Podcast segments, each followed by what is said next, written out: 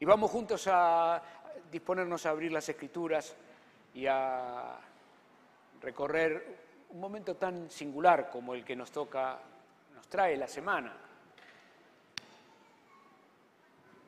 Es que, es que el Señor Jesús fue crucificado el, el viernes. Y fueron los principales sacerdotes los que se la emprendieron contra él lo tenían entre, entre ceja y ceja al Señor Jesús, porque se había atrevido a entrar al templo y echar a los mercaderes. Claro, Anás y Caifás habían montado en, las inmediaciones del templo un negocio brutal. Vendían los corderos perfectos, aceptables, los vendían ellos en el corral de la vuelta. Cuando un papá venía con un cordero al templo, los sugieres, que estaban a la, entrada, le revisaban, tenía que ser perfecto. Eso lo decía la ley. Pero estos ujieres tenían un, ojo medio torcido y veían perfectos aquellos en lugar de los que los papás traían. De modo que le decían al papá, mire este déjelo porque no, vaya a la vuelta y compre ahí. Claro, ahí compraban al doble o al triple. Y también en Israel había zonas que tenían cada cual su propia moneda por la organización económica tribal, cada zona tenía sus monedas. Pero el templo de Anás y Caifás tenían una propia moneda para que las ofrendas sean correctas. No sé si me entiende. Pero cuando venía un abuelo o una mamá, un papá, con una moneda de la zona de misiones y llegaba al templo, tenía que cambiar la moneda de misiones por la moneda del templo, porque era la, ofrenda perfecta. No sé si me capta. Y así lo de San Juan, así lo de los del sur y ta, ta, ta, tenían los cambistas, los cambistas. ¿Qué eran los cambistas? Y gente que cambiaba a un precio muy inconveniente las monedas locales que venían en los bolsillos de la gente.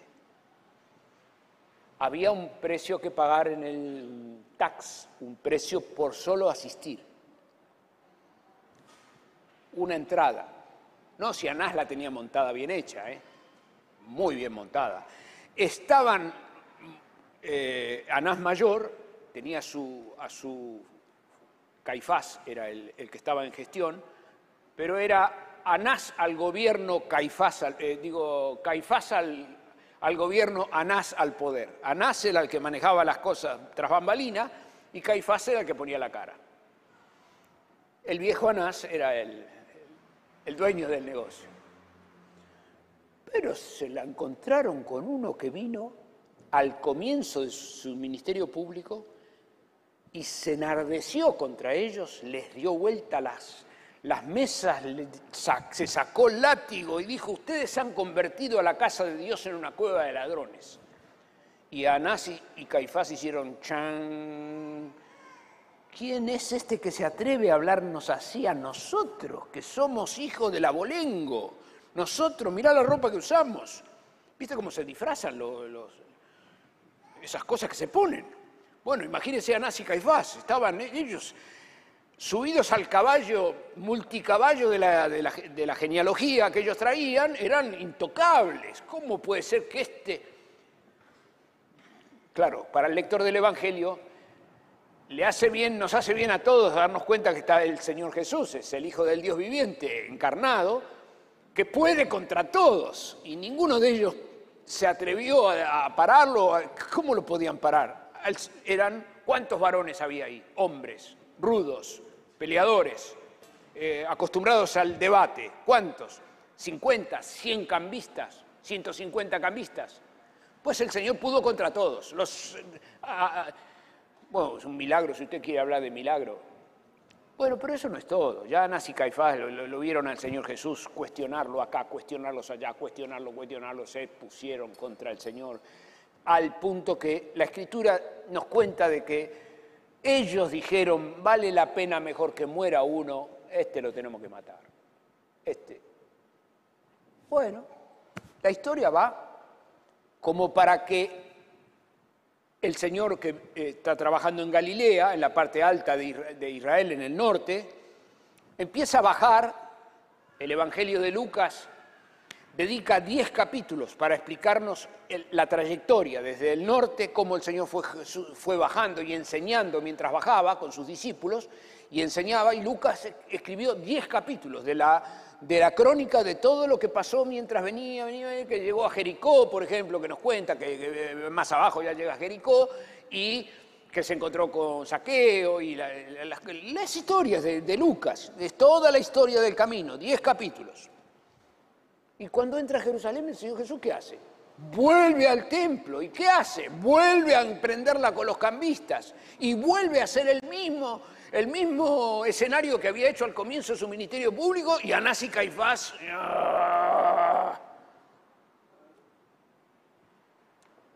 Bueno, empezaron a buscar la manera de cómo hacerlo y lograron ¿Cómo hacerlo? Claro, ¿cuál era el problema que tenían? Y el problema que, que no le erraran el vizcachazo y en vez de agarrar al Señor Jesús agarraran a otro.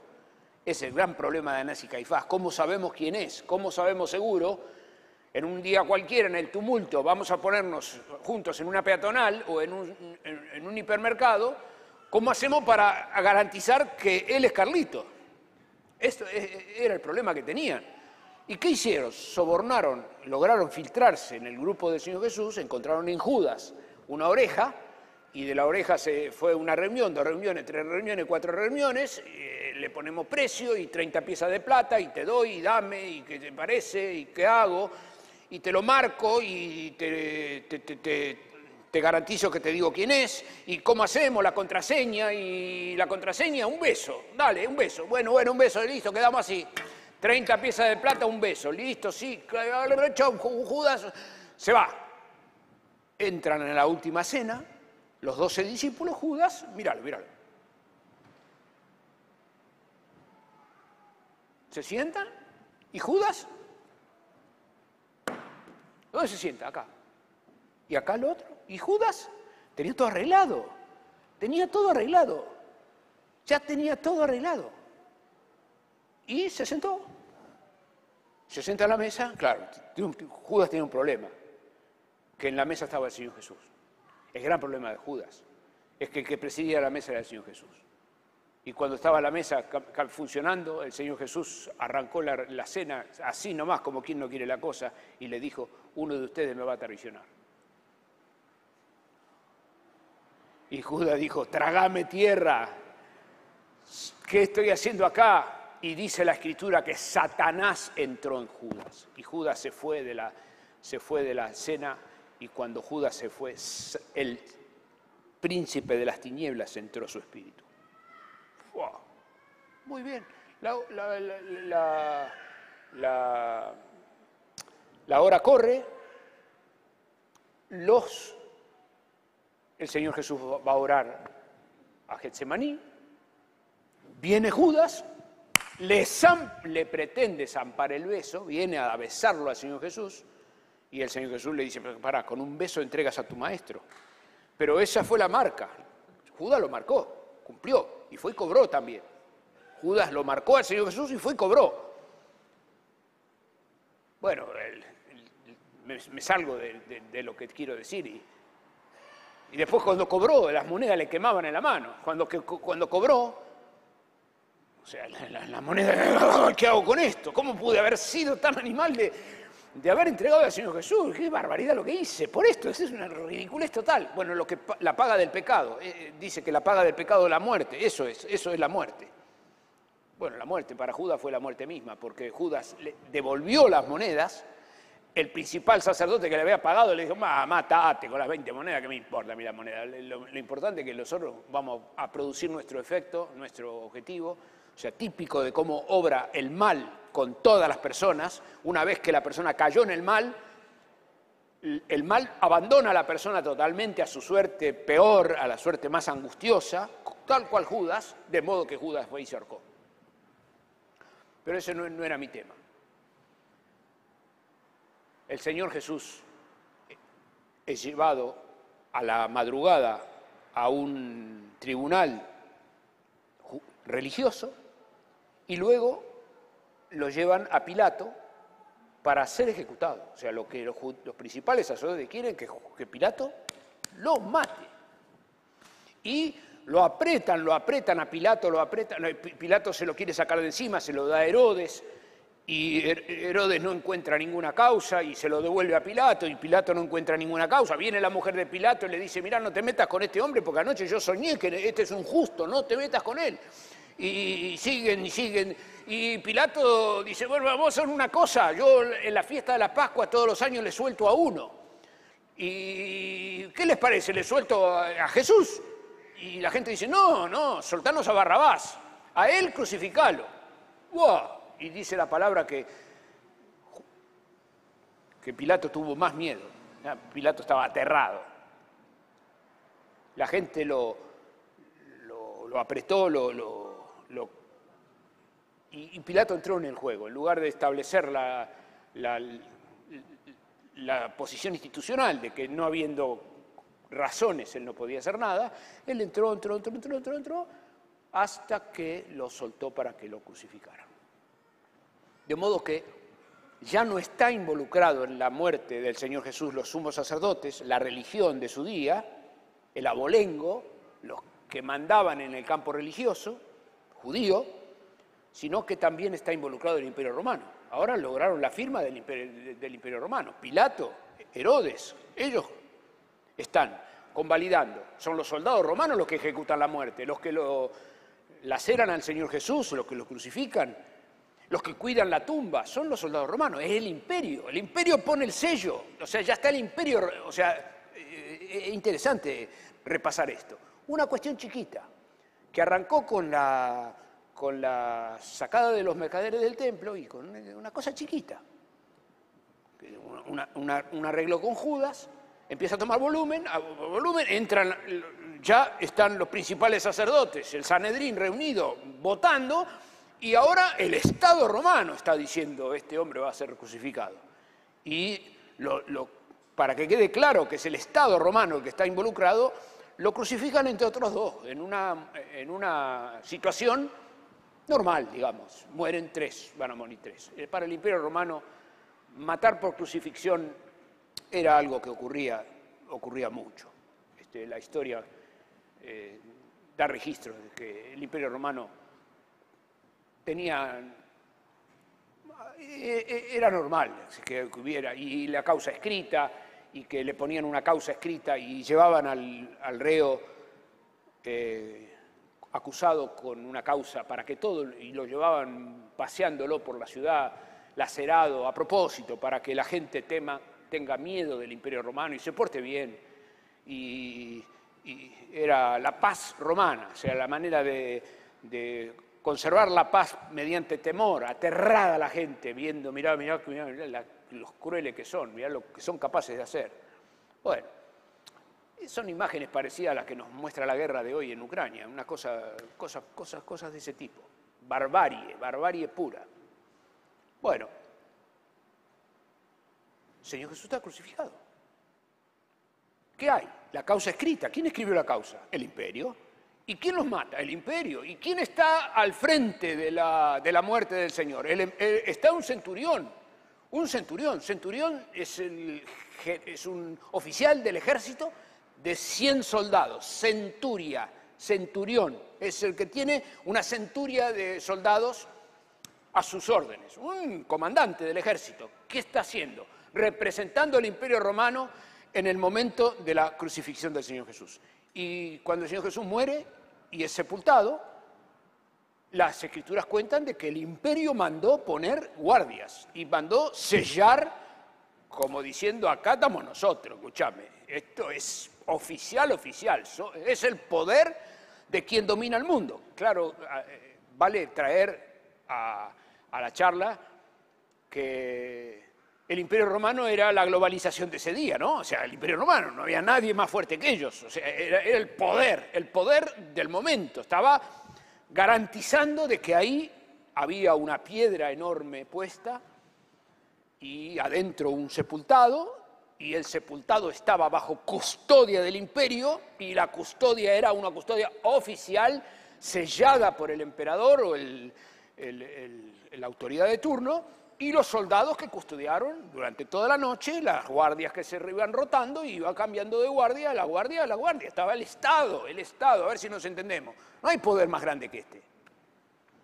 Bueno, ahora vamos a leer junto a la palabra. ¿eh? ¿Qué le parece? Porque a eso hemos venido. ¿A qué hemos venido? ¿A hablar de historia o a leer la palabra? Vamos a leer la palabra. Vamos a leer la palabra. Lucas, capítulo 24.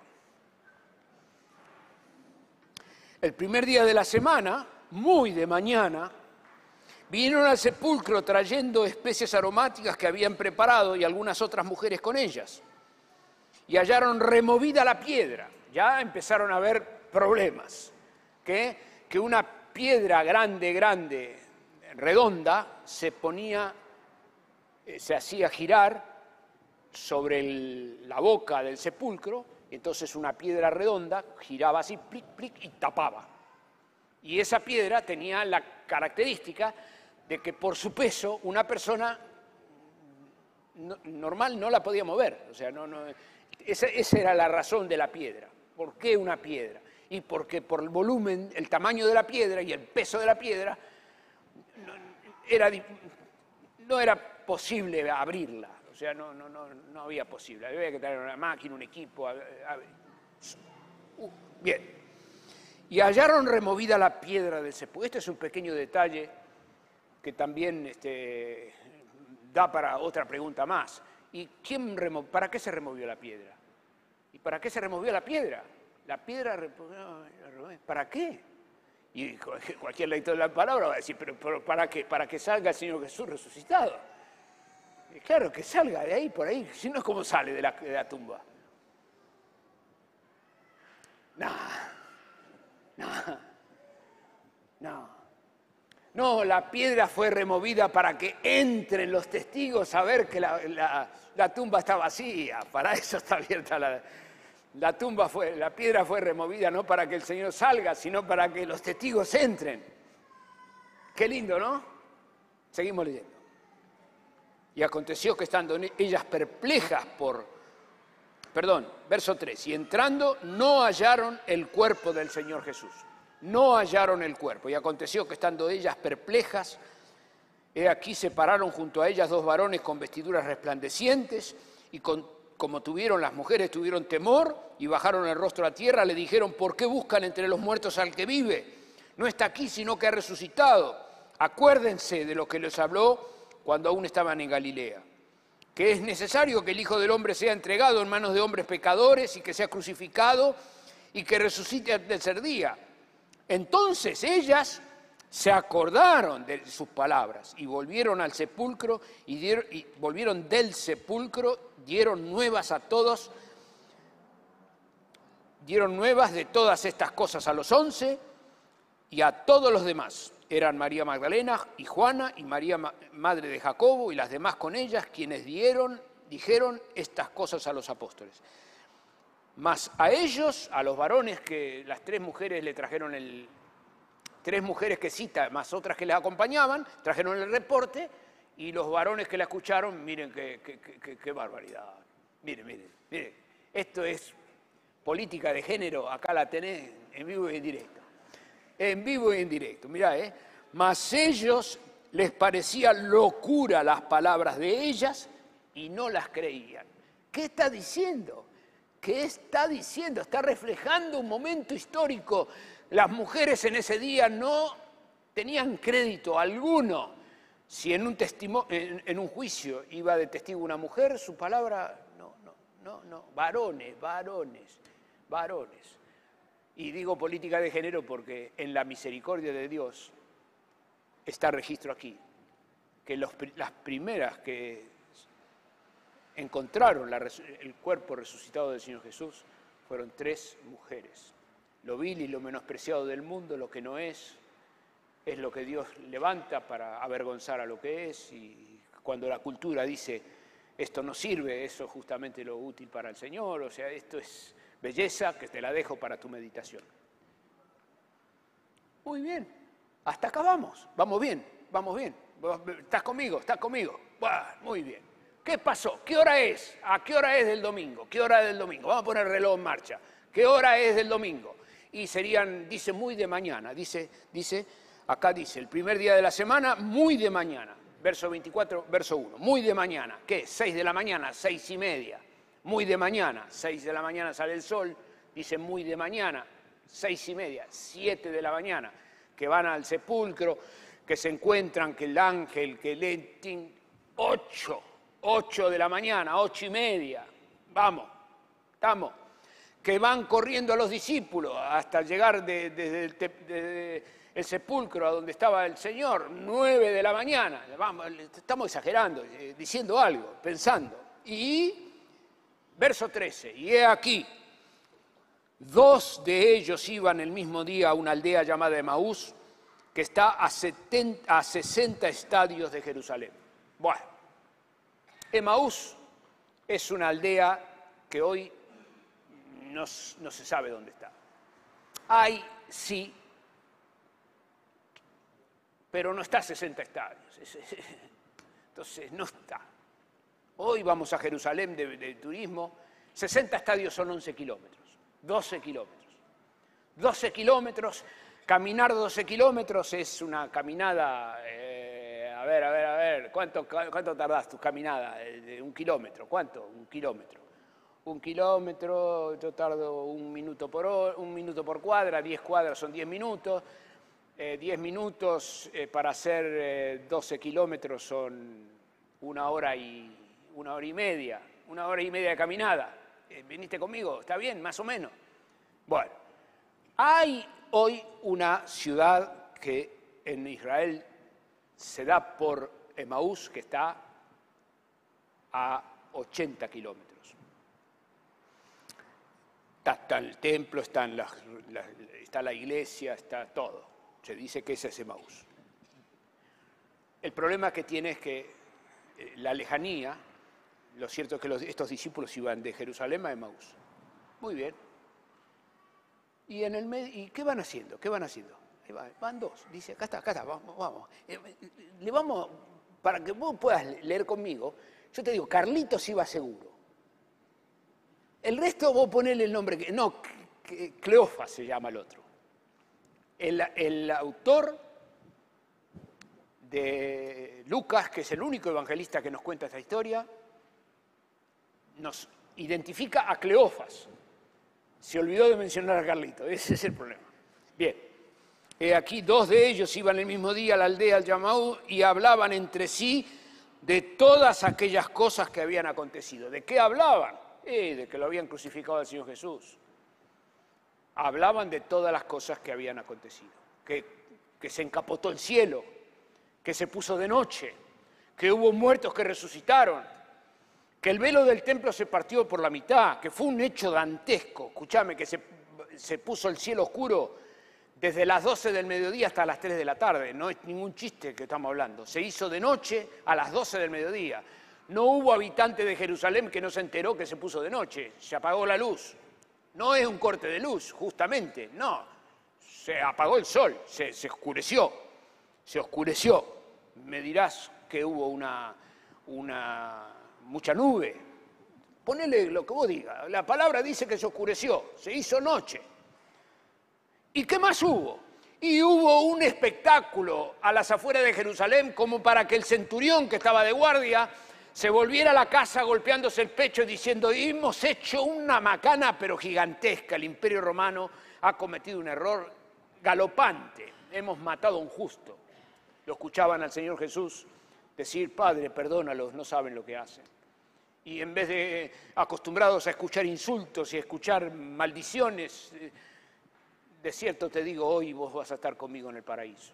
Y en lugar de escuchar eh, recriminaciones y decir yo soy inocente, yo soy inocente, Jesús dice, Padre, ¿por qué me has desamparado?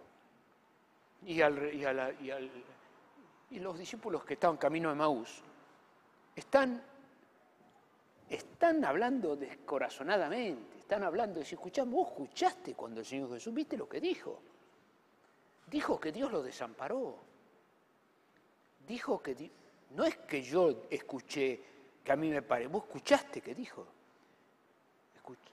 No, pero no dijo, sí dijo, dijo, dijo, dijo, dijo, Dios mío, Dios mío, ¿por qué me has desamparado? Dijo eso.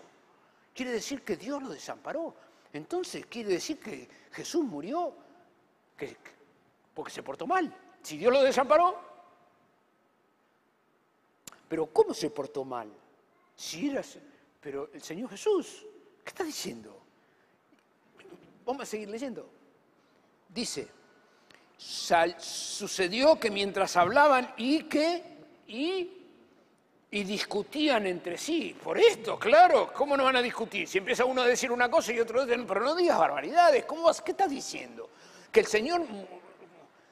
Y discutían entre sí, Jesús mismo se acercó y caminaba con ellos. Usted imagínese el momento que se está viviendo camino de Maús, como para que dos que van caminando, Cleofas y Carlitos, aceptaran así nomás que se le acerca un forastero desconocido a seguir hablando con ellos y, y Aguabá entró a la charla.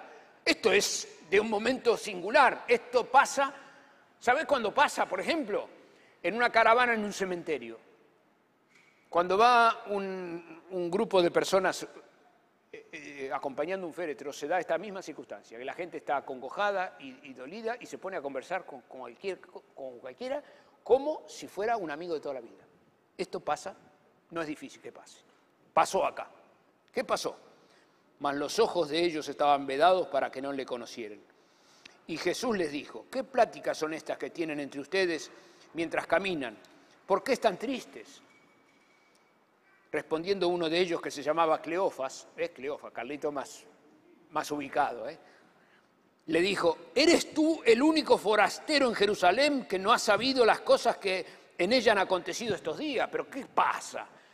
Sos el único, ¿de dónde saliste? ¿Dónde estabas en, en un frasco? ¿Dónde? Sos el único forastero en Jerusalén. Pone dos maneras de calificarla a la persona, lo, califica de forastero, de, sos un caído del catre, o sea, sos el único forastero y el único, único, único forastero. O sea, las dos formas extrema de tratar de ayudar a decir que en Jerusalén, todo habitante de Jerusalén estaba al tanto de lo que estaba eh, afuera de la ciudad, tras los muros estaba ocurriendo la crucifixión del Señor Jesús. Entonces el Señor Jesús le dijo, ¿qué cosas? Y ellos le dijeron, de Jesús Nazareno, que fue varón profeta, poderoso en obras y en palabras delante de Dios y de todo el pueblo, y cómo le entregaron los principales sacerdotes y nuestros gobernantes a sentencia de muerte y le crucificaron. Acá está. Pero nosotros esperábamos que Él era el que había de redimir a Israel. Y ahora, además de todo esto, hoy ya es el tercer día que esto ha acontecido. Aunque también nos han asombrado unas mujeres entre nosotros, las que antes del día fueron al sepulcro y como no hallaron su cuerpo, vinieron diciendo que habían visto visión de ángeles, quienes le dijeron que él vive. Y fueron algunos de los nuestros al sepulcro y hallaron así como las mujeres le habían dicho, pero, pero a él no le vieron. ¿Qué está pasando acá? Acá está pasando la charla entre dos amigos, descorazonados, amigos que habían invertido en un proyecto de vida, que habían creído en el Señor. Claro, no, nos hace falta recordar que entre los discípulos del Señor Jesús había muchachos que dejaron otras actividades para dedicarse a seguir al Señor Jesús, que la orientación general de la vida de, cada uno de los discípulos del Señor se había encolumnado detrás de las enseñanzas del Señor Jesús, que habían creído en el Señor como para obedecerle, como para predicar el mensaje que, que el Señor Jesús predicaba, como para imitarlo al Señor Jesús, como para agradar al Señor Jesús. Y ahora, y ahora el Señor murió. O sea que ellos están expresando esa desazón propia de quien creyó algo y se le derrumbó completo. Estamos frente a dos personas eh, que están diciendo, sí, esto que eh, vivimos con el Señor Jesús durante tres años fue un sueño, fue una macana, un macanazo total. Dice el relato, nosotros esperábamos, teníamos expectativas, nosotros pusimos, pusimos, nosotros, eh, eso es que está diciendo, se, se nos cayó todo, se cayó todo, se cayó todo.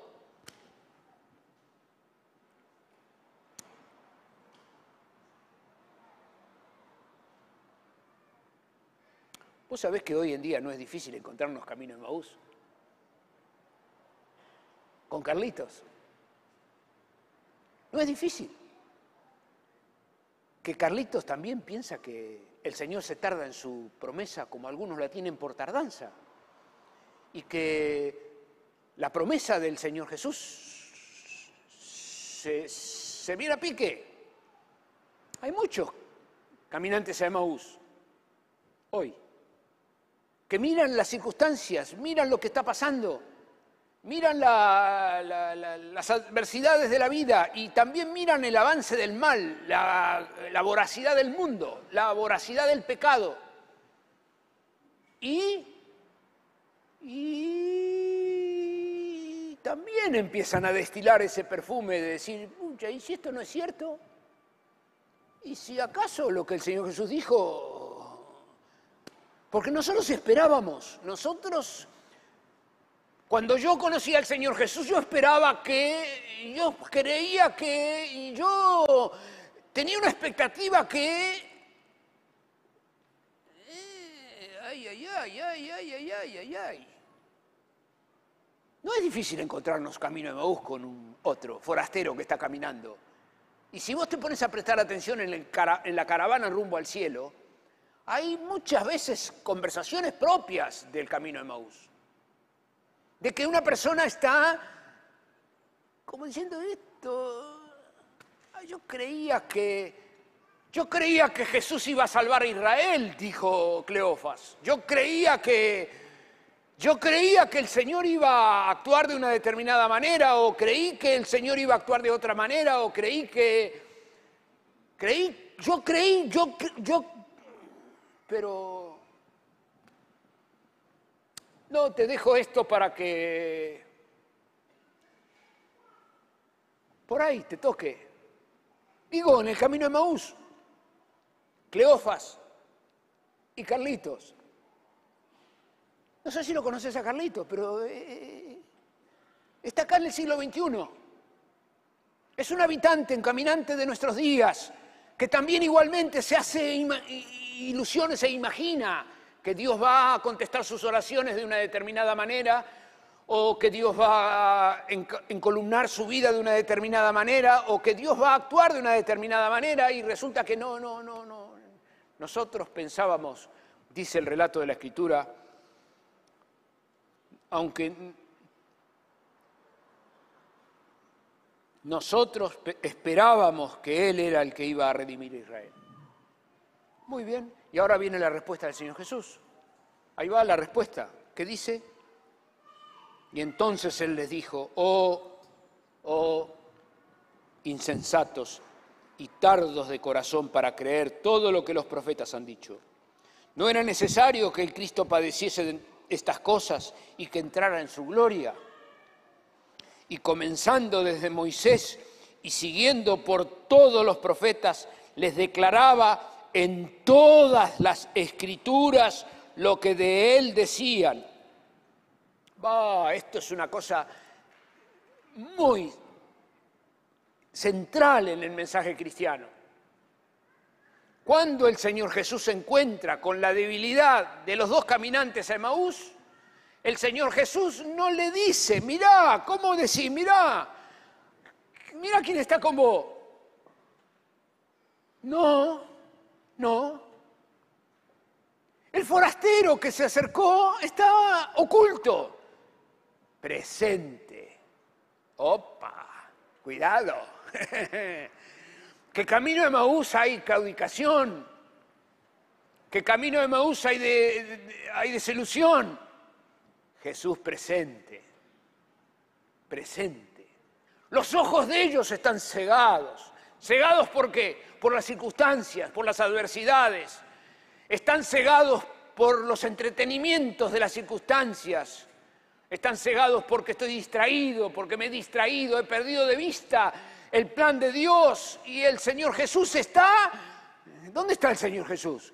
Presente. ¿Está presente? Sí, eran tres. Sí que eran tres. Era Cleofas, Carlitos y el Señor Jesús.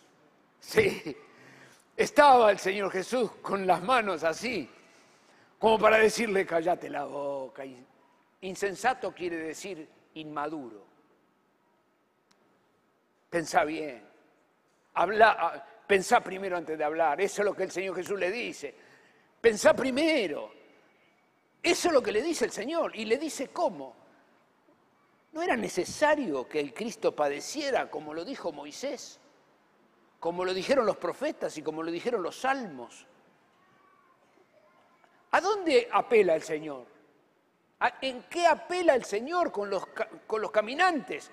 Apela a lo que sabían de las escrituras, apelan a la Sagrada Escritura, a Moisés, a Moisés.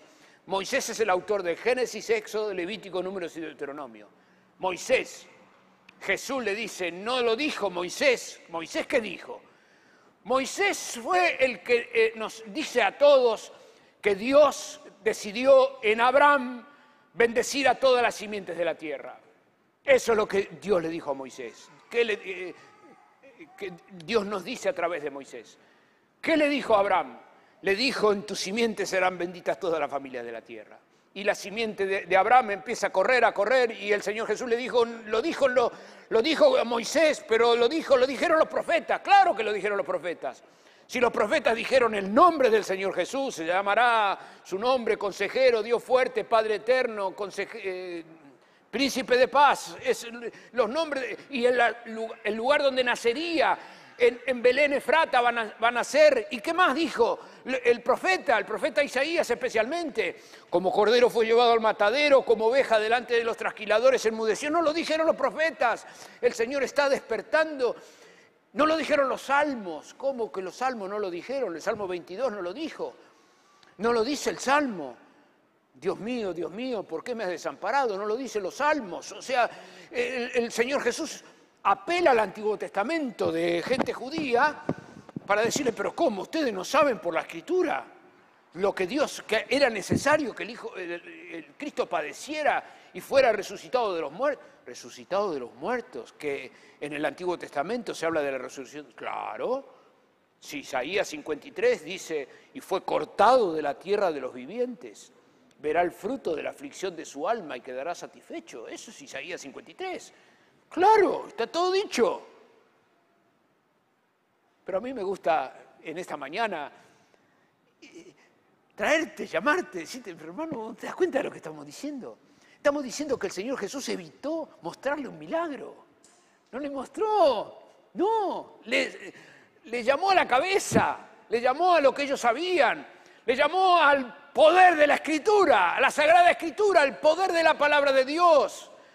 El Señor Jesús no buscó pegar un golpe de efecto sentimental en el, en el corazón de los discípulos, mostrándoles las heridas. No, lo que el Señor Jesús hizo fue, la fe viene por el oír y el oír viene por la palabra de Dios. ¡Bah! La fe no viene por ver. No, la fe no viene por ver. No. Y esto ocurrió el día que el Señor Jesús le contó la parábola del rico y Lázaro, y el rico desde, el tormento le dijo, andá, decirle, decirle que mis hermanos vengan, que vaya alguien, decirle a Lázaro que vaya a predicarle a mis hermanos, que ellos cuando vean a uno resucitado de los muertos van a creer. Y Abraham le contestó al rico, le dijo, mirá, a los profetas tienen, a Moisés y a los profetas tienen si no creen en la palabra, si no creen en la palabra, aunque se levante un muerto resucitado, no van a creer. Que sea engrandecido el Señor. Dios nos ha dejado su palabra para que fortalejamos nuestra fe en su palabra, para que hagamos ancla en su palabra. Y bendito sea el nombre del Señor que nos ha puesto una, un recorrido como el que estamos haciendo en esta mañana, donde el mismísimo Señor Jesús interpela a sus discípulos diciéndoles, pero escúchenme, ustedes tienen que fortalecer su fe en la palabra, en la palabra. Y lo que dice la palabra, ¿y qué dice la palabra? Que era necesario que el Cristo padeciese y resucitase de los muertos. Y y llegaron a la aldea, porque ya llegaron a la aldea. Y se hicieron, se hicieron las, caminatas, los, 11 kilómetros. Se, llegó. ¿Y? ¿Y el Señor Jesús qué hace? Dice, chao, chao, muchachos, chao, nos vemos más tarde. Y los otros dijeron, no, vos de acá no te vas ni loco. Quédate con nosotros, dice, pero mira lo que dice. Por, pero escuchame, hermano, yo te hablo así para que vos encuentres tus actitudes. ¿Cuántas veces te pasó esto con el Señor Jesús? Dice, Señor, ¿qué te vas a ir? Vos de acá no te vas ni loco. Vos no te vas de acá. Dice, mira, y aconteció que estando, llegaron a la aldea donde iban, verso 28, y él hizo como que, ¡bah! ¡Qué caballerosidad, qué elegancia! ¡Qué sutil, qué bello! Que el Señor Jesús hace como que, ¡qué barbaridad! Yo no sé si vos no te encontraste en tu vida cristiana con el Señor Jesús haciendo como qué, provocando tu reacción. ¿No te pasó nunca eso? Que te viste desesperado diciendo, Señor, no, no, tranqui, yo estoy acá. Esto es así, este es, este es el obrar del Señor, Dios obra así. No se va a imponer, nunca se va a imponer, nunca, nunca. Va a decir, ahora me quedo, me, me preparan torta frita. No, no, no, el Señor es el Señor. ¿Qué dice? Haciendo como que iba más lejos, más ellos le obligaron a quedarse. Claro. Yo le dejo, el obligaron a quedarse para que cada uno, de acuerdo a su carácter, a su temperamento y a su nacionalidad, haga la expresión que quiera. Solo que una persona adusta va a decir obligado a quedarse, y una persona muy expresiva lo va a obligar a quedarse. Que alguno se prendió del cuello del Señor Jesús y dice, bueno, te vas. El más eh, exuberante y el más cauto le va a decir, Señor, de ninguna manera te vas, vos te quedás. Y se quedó el Señor. ¿Y qué pasó? ¿Y qué pasó, hermano?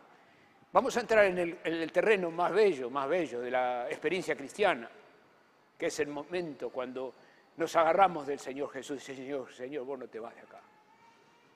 Vos te vas a quedar conmigo, Señor, y yo me voy a quedar con vos. Voy a armar una alianza, voy a creer el pacto que me has ofrecido en tu sangre. Yo amo quedarme al lado tuyo, deseo estar contigo. Elijo voluntariamente, por urgencia de mi alma, aferrarme a la obra que has consumado por mí en la cruz creo que has muerto en la cruz por mis pecados. Y creo que la sangre que has derramado en la cruz me cambia, me transforma. Y yo deseo que tu vida sea potentemente irradiada en mí, viva en mí. De modo que vos de acá no te vas. Ah, ¿hiciste eso? ¿Vos te acordás el día que, que el día no, que, que anoche estuviste orando así? Sí. Sí. ¿Que ayer a la tarde estuviste orando así? Sí. Es que el caminante al cielo ora así. Y le dice, Señor, Señor, encomiendo en tu mano mi vida, es el día de hoy, no te vayas de aquí, estate conmigo. Y el Señor Jesús está ahí, pero ama escuchar que le digamos quédate acá.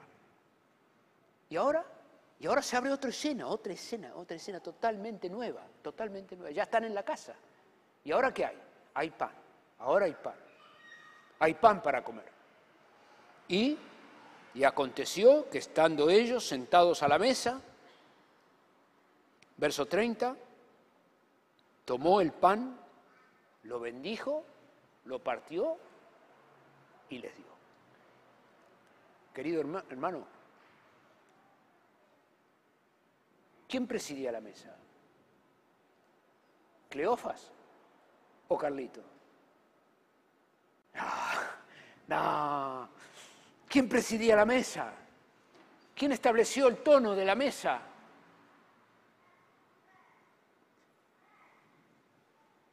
Cleofas y Carlito estaban Y Jesús tomó el pan y lo partió y les dio. Y cuando les dio el pan,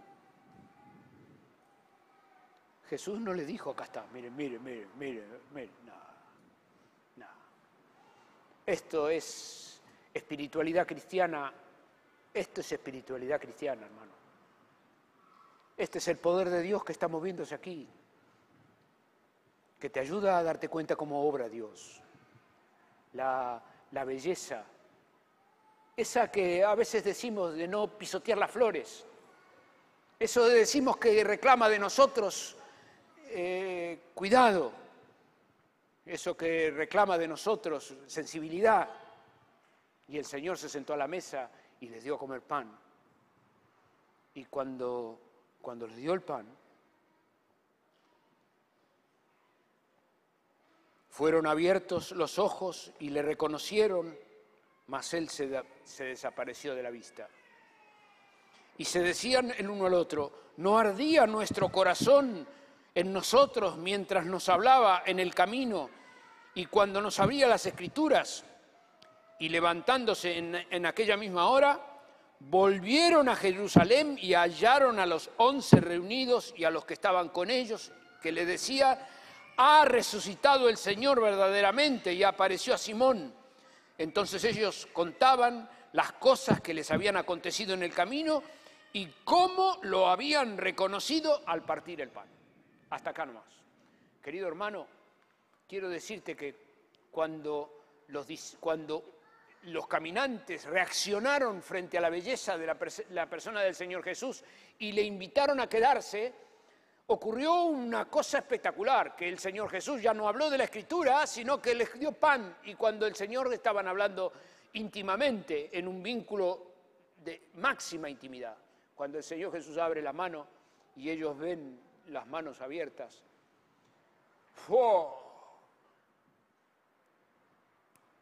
Como te pasa cada vez que te das cuenta que el Espíritu del Señor ha quebrantado tu corazón, ha quebrantado tu orgullo, como te pasa cada vez que te das cuenta que el Señor ha derrotado tu egoísmo y te ha llevado a pedir perdón de una manera honesta, limpia, a vincularte con el Señor transparentemente, a ser suyo hacerte suyo,